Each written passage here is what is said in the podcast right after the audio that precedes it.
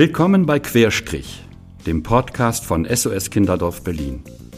Wir schauen hinter die Kulissen der Kinder- und Jugendhilfe. Wir reden Tacheles mit Fachleuten aus Pädagogik, Wissenschaft und Politik. Mein Name ist Gerhard Mahnken. Mich interessiert, was Expertinnen und Experten motiviert, wenn sie ihre Stimme für benachteiligte Kinder und Jugendliche erheben. Ich möchte von ihnen wissen, was sie antreibt, und ich bin gespannt auf Einblicke in ihren Alltag.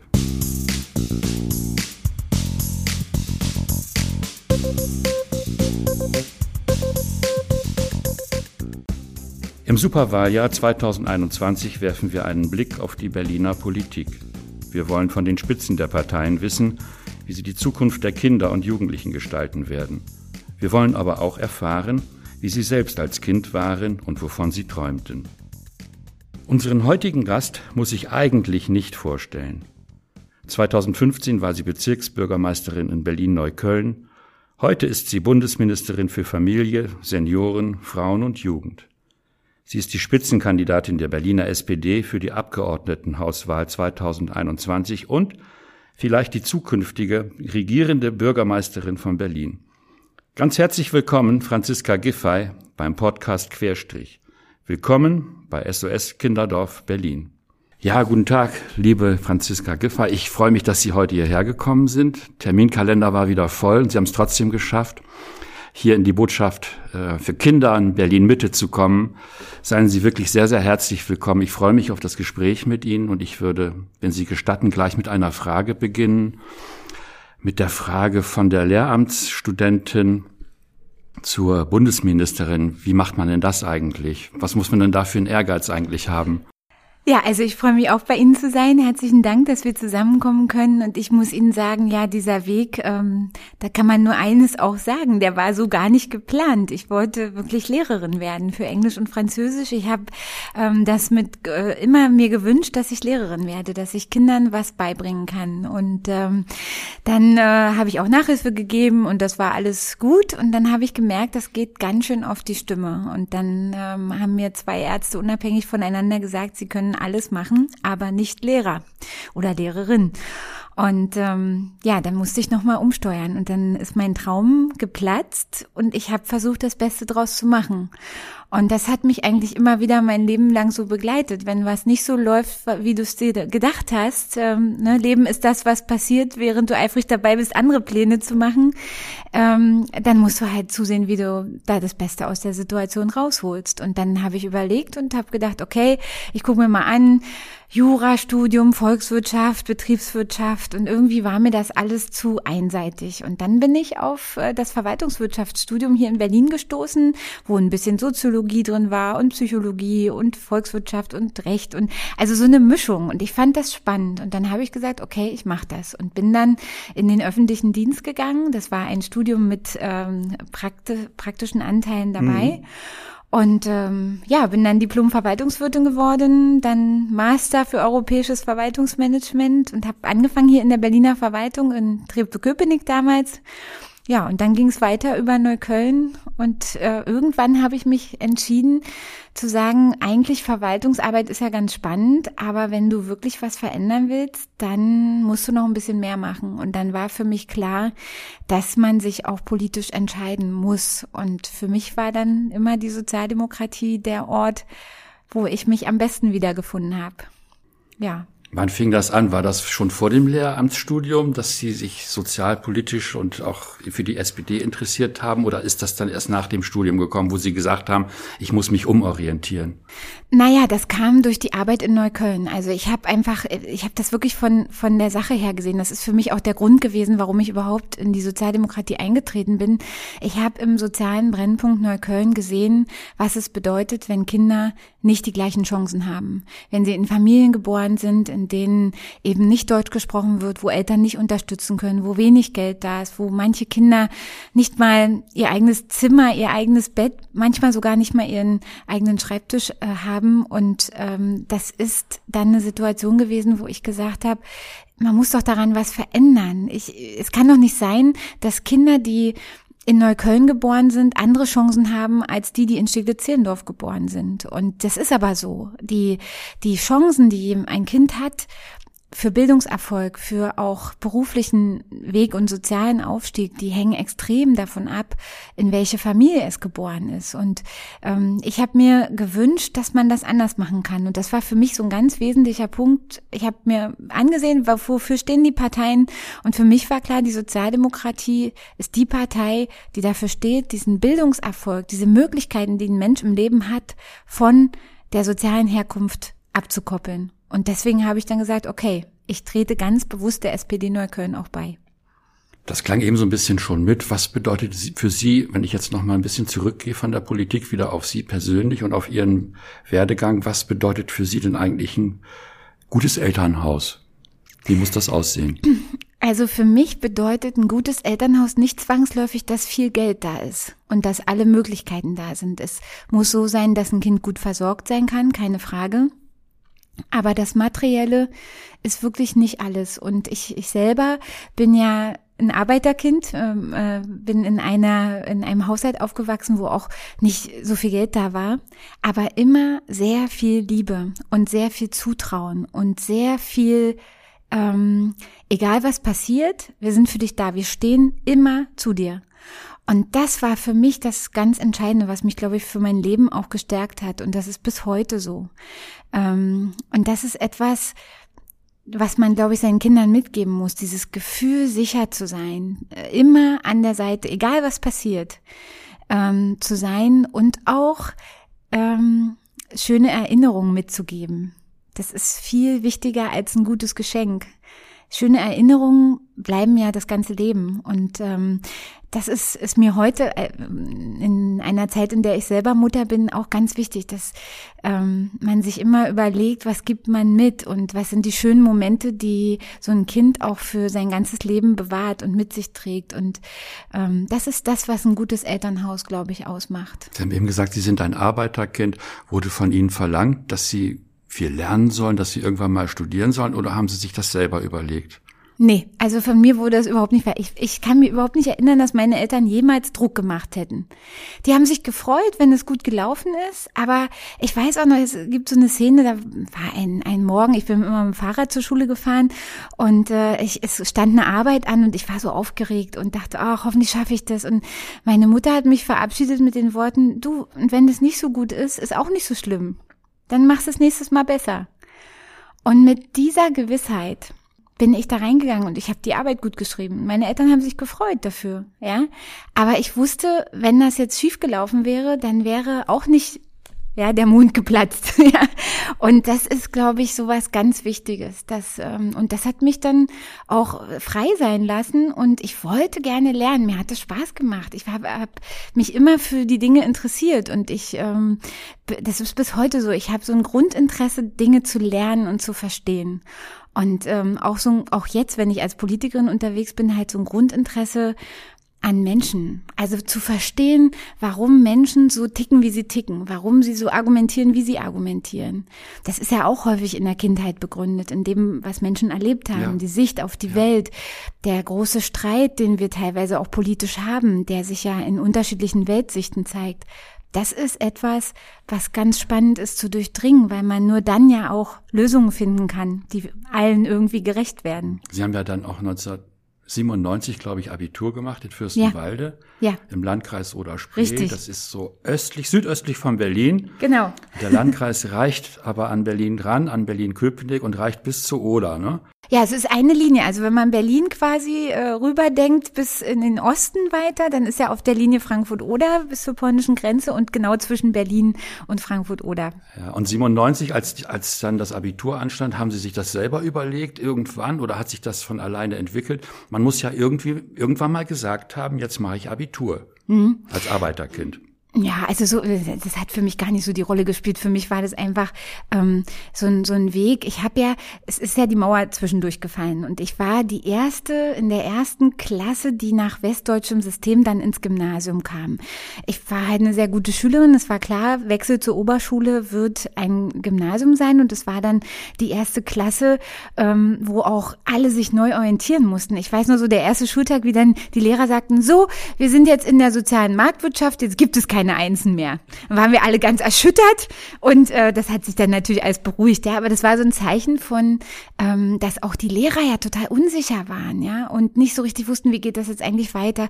Diejenigen, die früher Geografie, Geschichte unterrichtet hatten, mussten sich ja auch komplett umstellen. Ähm, Staatsbürgerkunde war nicht mehr Staatsbürgerkunde. Das waren ja alles und das waren ja die gleichen Menschen und das war eine Zeit von Aufbruch, von auch persönlichen Brüchen im Leben von vielen Menschen, ähm, die ja, für die sich ja die ganze Welt verändert hat, ja.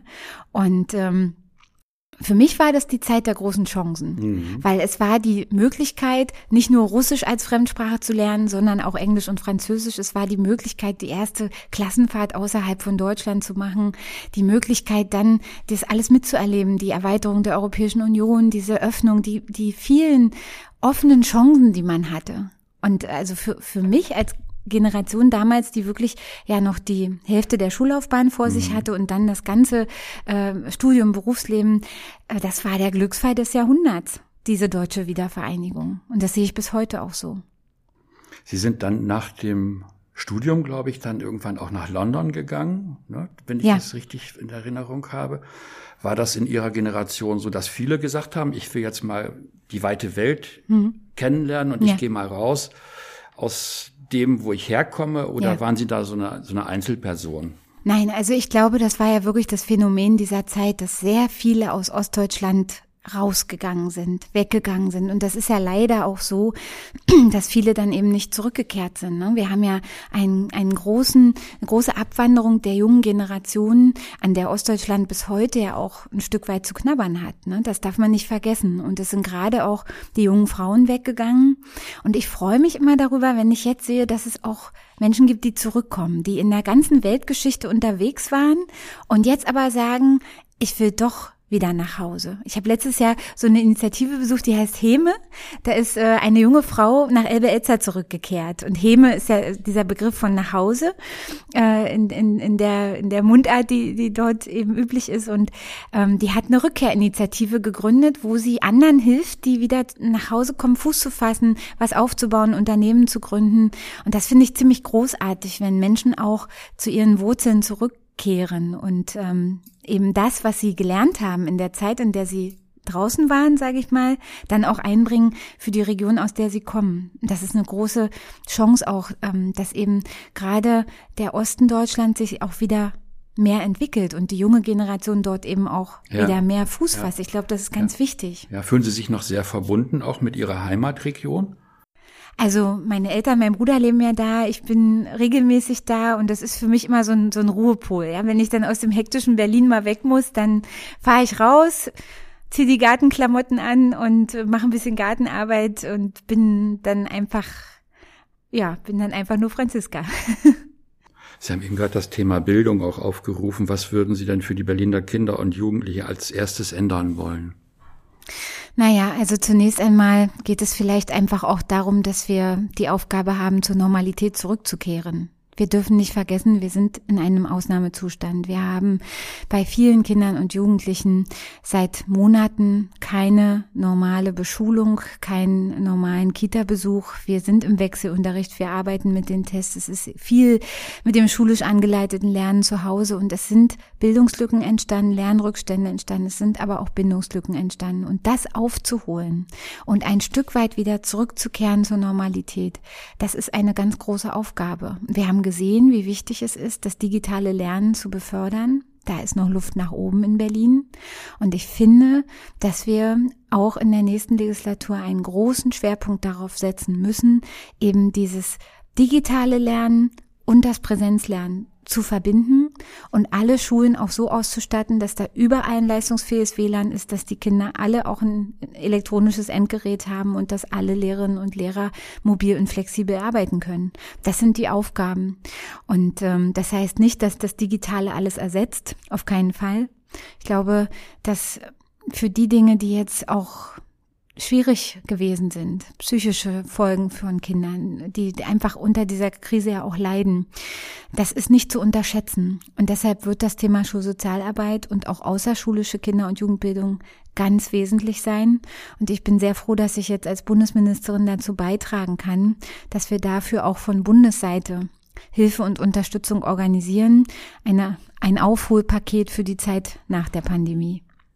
Es gibt ja auch die äh, Aussagen darüber, auch äh, beispielsweise in Duisburg, Marxloh, dass dort Familien sind, wo Kinder schon seit Monaten gar nicht mehr gelernt haben, in sogenannten äh, strukturschwachen Familien, in sogenannten bildungsfernen Familien. Gibt es das auch in Berlin? Auf jeden Fall gibt's das in Berlin. Ich habe das 16 Jahre hautnah erlebt. Und ich weiß, wie schwierig das ist, wenn zum Beispiel in der Kölnischen Heide oder in der Gropiusstadt die Kinder traurig sind, wenn Ferien sind, weil sie wissen, da wird nicht viel passieren. Und wir haben Familien, die können ihre Kinder nicht unterstützen beim Lernen. Dort gibt es beengte Wohnverhältnisse. Dort gibt es nicht die Möglichkeit, dass Eltern lesen und schreiben können, dass sie bei den Hausaufgaben helfen. Diese Probleme haben wir und natürlich verstärkt die Pandemie diese großen sozialen Unterschiede. Und es gibt viele Kinder, die kommen da gut durch, die haben die Unterstützung, die haben die technischen Möglichkeiten, die machen das, ja. Aber gerade dort, wo es auch ohnehin schon schwierig war, wirkt natürlich die Corona-Pandemie wie ein Brennglas. Und das äh, sieht man. Und deswegen ist eben die ganz entscheidende Frage für die Zeit danach, Nachhilfe, Sozialarbeit, außerschulisches Lernen, Freizeitaktivitäten, psychologische Unterstützung.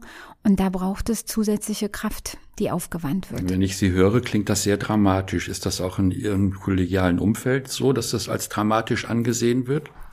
Wissen Sie, ich will das gar nicht dramatisieren. Okay. Ich finde auch nicht, dass man das für die ganze Generation sagen kann. Ich finde das sehr wichtig, dass wir differenzieren, weil wir sehr viele Kinder und Jugendliche haben, die das sehr gut meistern, die Situation, die auch Unterstützung bekommen. Und ich wehre mich immer dagegen, wenn es eine gibt, die jetzt rumrennen und sagen, ja, wir haben hier eine Lost Generation oder eine Generation Corona, verlorene Generation. Ich wehre mich dagegen, weil ich sehe, wie gut die Kinder und Jugendlichen das machen. Ich habe heute gerade eine Nachricht bekommen von einer Schulleiterin hier in Berlin, die mir berichtet hat von der ersten Woche äh, Test ja, wie das gelaufen ist. Da gab es ja auch viele Sorgen, ja.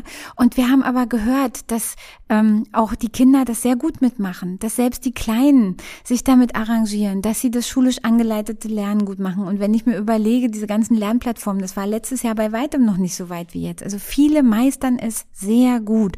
Und ich finde das nicht in Ordnung, da von einer verlorenen Generation zu sprechen.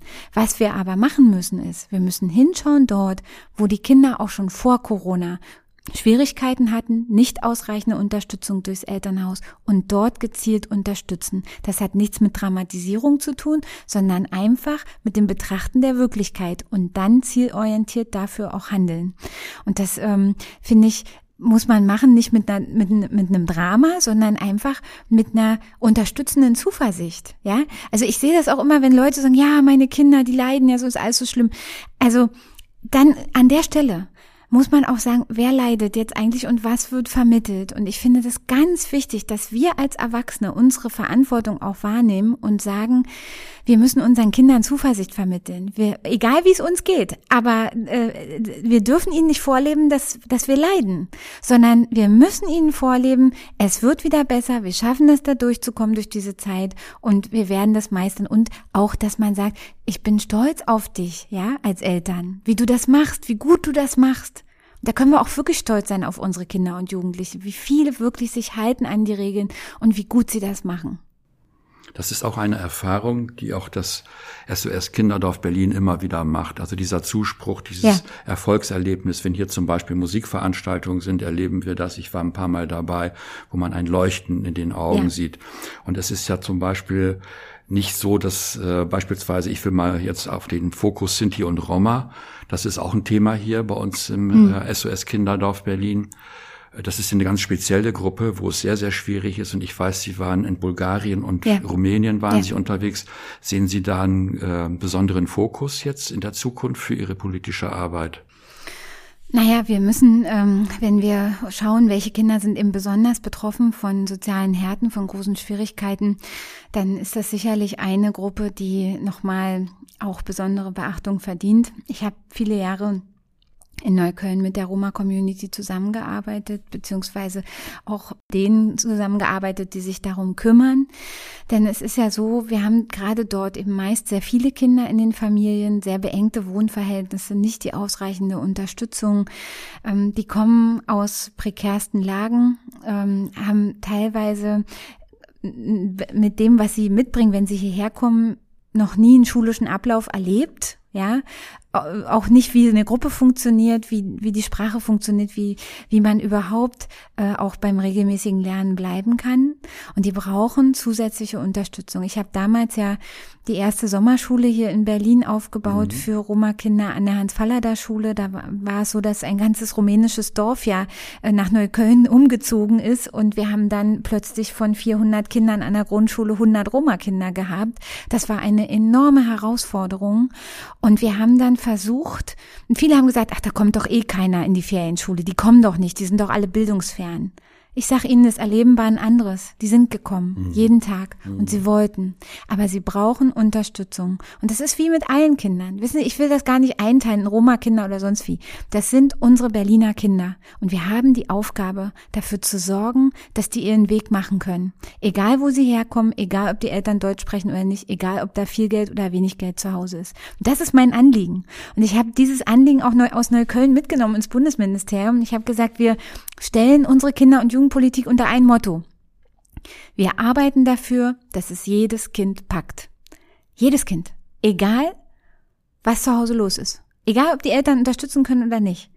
Wir wollen, dass jedes Kind seinen Weg machen kann, weil wir jedes dieser Kinder auch brauchen, weil wir als Gesellschaft nur so stark sein werden, wie wir in der Lage sind, uns um die Schwächeren zu kümmern. Das ist eine tiefe Überzeugung, die ich habe. Wir haben ja, wenn man sich auf Deutschland das betrachtet, haben wir 80 Prozent Kinder, denen geht's gut, die sind nicht angewiesen auf Sozialleistung oder sonst was. Aber wir haben 20 Prozent der Kinder, denen geht es eben nicht so gut. Die sind abhängig von zusätzlicher Unterstützung. Und wir müssen darauf den Fokus legen, dass die selbstständig und frei in ein eigenbestimmtes Leben gehen können. Und dafür braucht es zusätzliche Unterstützung. Das war immer mein Kernanliegen. Und für Berlin ist das ganz besonders wichtig, dass wir eine Kinder- und Jugendhilfe haben, die das packt, die auch die Kinder mit einer guten Schulsozialarbeit unterstützen kann, mit Schulstationen, mit zusätzlicher Betreuung, mit Sportangeboten, also das ganze Programm, ja. Und dann haben wir ja auch eine Chance. Wenn diese Kinder, die sind doch nicht dümmer geboren, die sind doch nicht weniger talentiert. Die haben nur nicht die gleiche Unterstützung wie ein Kind, das ins wohlbehütete Wohlstandsnetz Fest geboren ist, ja? So. Und da bin ich wirklich der Überzeugung, wenn wir da in Berlin einen Fokus drauf legen und diesen Kindern und jungen Menschen ermöglichen, dass sie zu einem guten Schulabschluss, zu einem Beruf kommen, das ist wichtig für die Stadt. Und dann zahlt sich das auch aus für die ganze Gesellschaft. Welche konkreten Maßnahmen schweben Ihnen denn davor? Es gibt ja auch dieses Thema Fachkräftemangel, auch äh, im pädagogischen Bereich, gerade was so, sogenannte prekäre Gruppen angeht. Hm. Wo muss man denn da, wenn ich das Wort mal sagen darf, Stellschrauben jetzt ansetzen? naja, man kann das mit einem Wort bezeichnen. Man muss früh anfangen. Ja, und das heißt, das geht schon in der, in der Unterstützung bei den ähm, frühen Hilfen für Familien los, in denen Kinder geboren sind, wo eben nicht die Kenntnis darüber herrscht, was ein Säugling eigentlich braucht. Ja?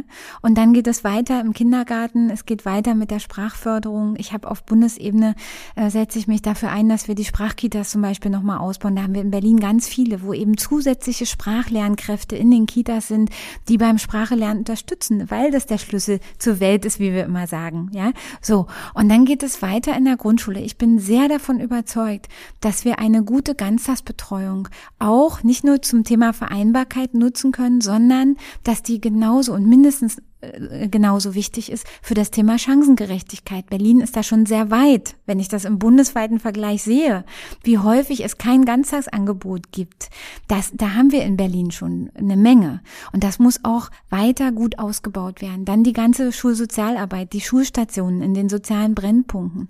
Das, was jetzt aus bundesgesetzlicher Ebene möglich ist, über eben zusätzliche finanzielle Unterstützung, über Bildungs- und Teilpaket, auch was Berlin macht zum Beispiel beim Thema kostenloses Mittagessen. Ich weiß noch, als ich Schulstadträtin war, da hatten wir die vielen Kinder, die immer noch den einen Euro zum Mittagessen zahlen sollten. Ja, da gab es genügend, die hatten nicht mal den einen Euro. Und dann standen die da.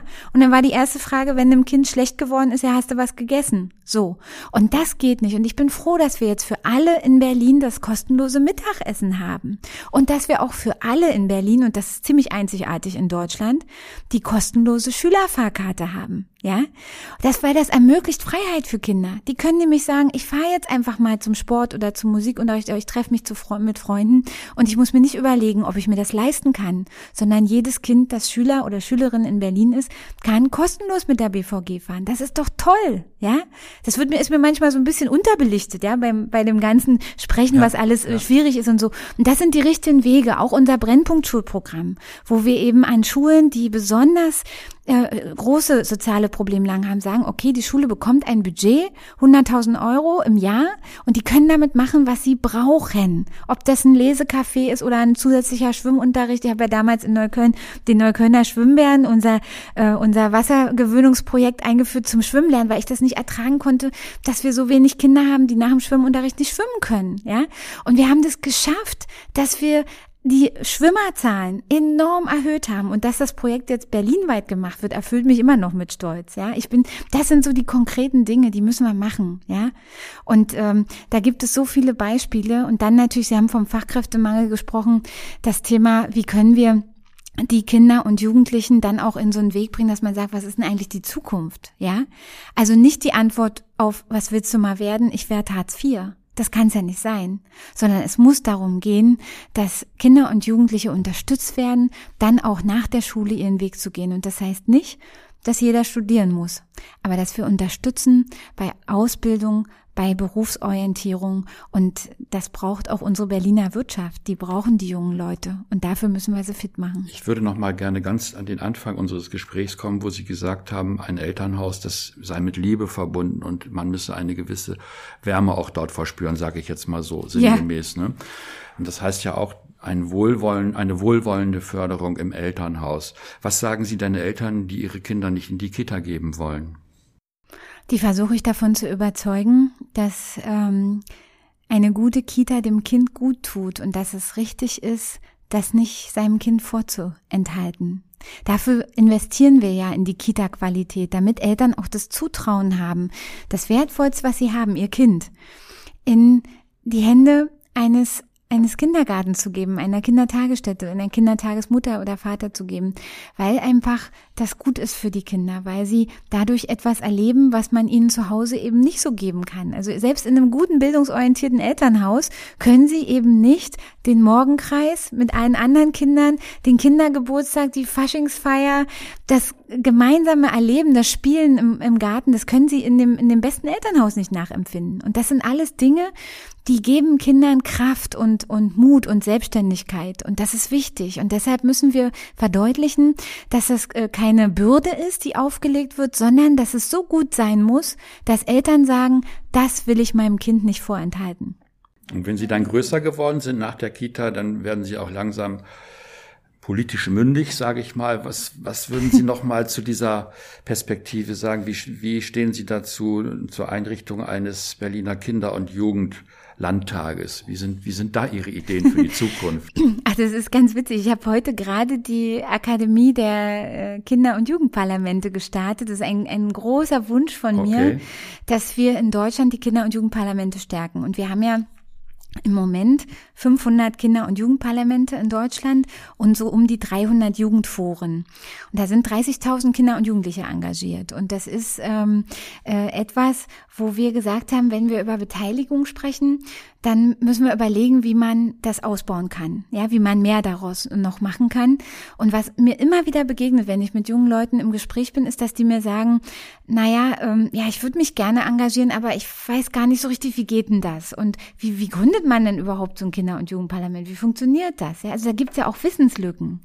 Und deswegen ähm, war unser Gedanke und auch meine Idee zu sagen, wir, wir bauen eine Akademie auf, zur Förderung der Kinder- und Jugendparlamente, wo wir Kindern und Jugendlichen erklären, wie das eigentlich geht, wenn man sich politisch beteiligen will. Dafür braucht es erstmal Wissen, es braucht Ermächtigung, Qualifikation.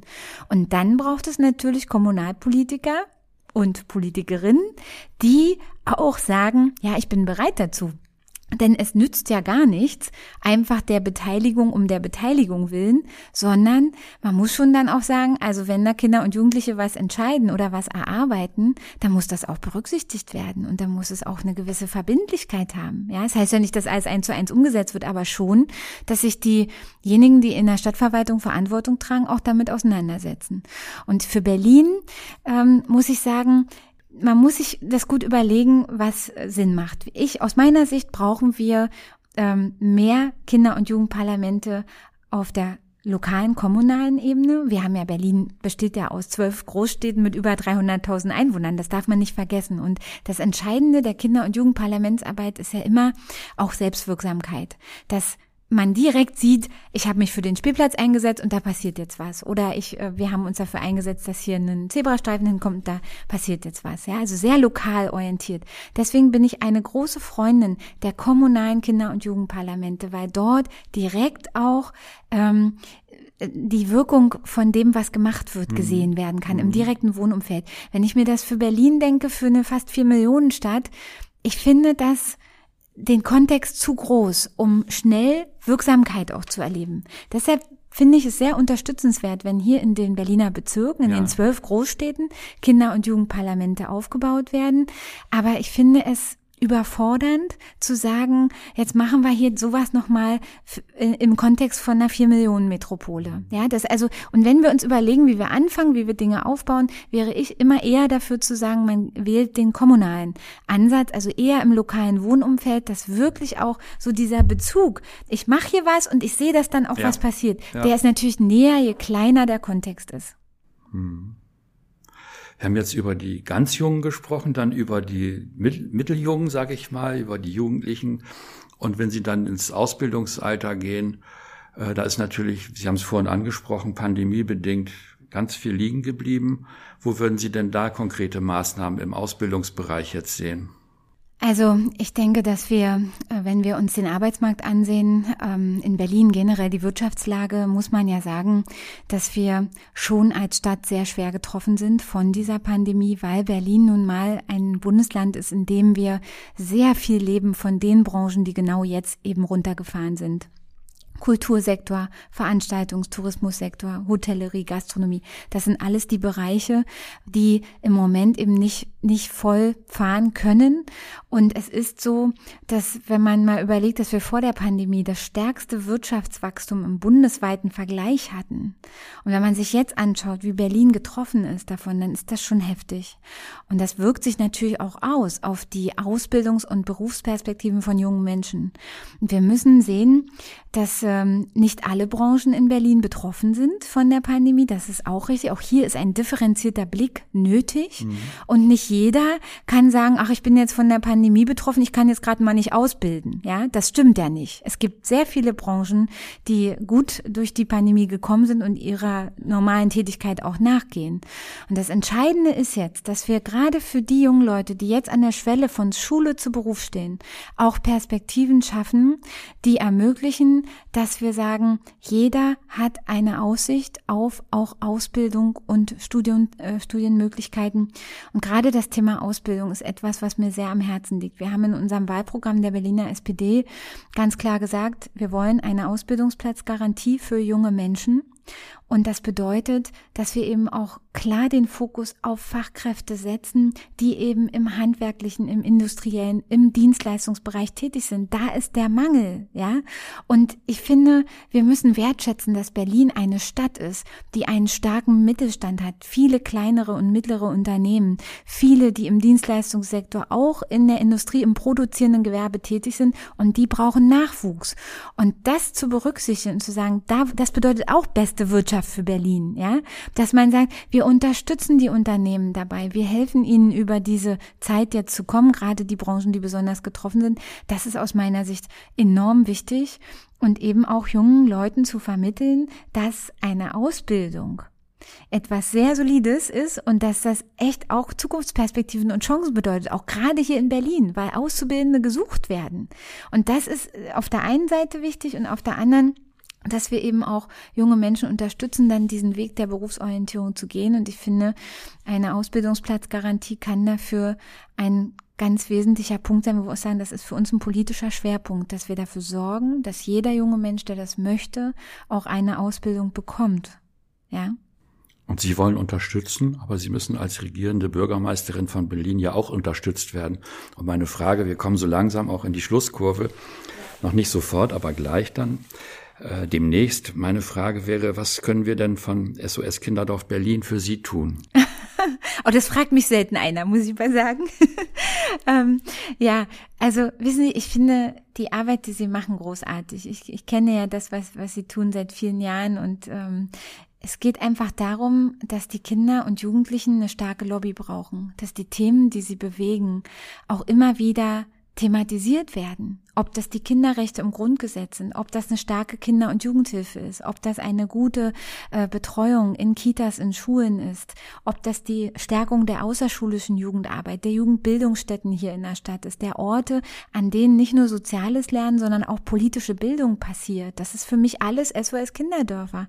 Und äh, dabei zu unterstützen, diese Themen, diese Anliegen der Kinder und Jugendlichen und der Familien in die politische Debatte einzubringen, auch ein bisschen Anwalt zu sein für die Kinder und Jugendlichen, das ist ganz, ganz wichtig. Denn es ist ja klar, jede politische Diskussion orientiert sich immer an verfügbaren Ressourcen. Und es geht darum, das wird auch nach der Pandemie so sein, dass natürlich Ressourcen auch knapp sind. Und dann geht es darum, auch zu streiten für die Interessen von Gruppen von Menschen, die vielleicht sonst nicht so eine laute Stimme haben.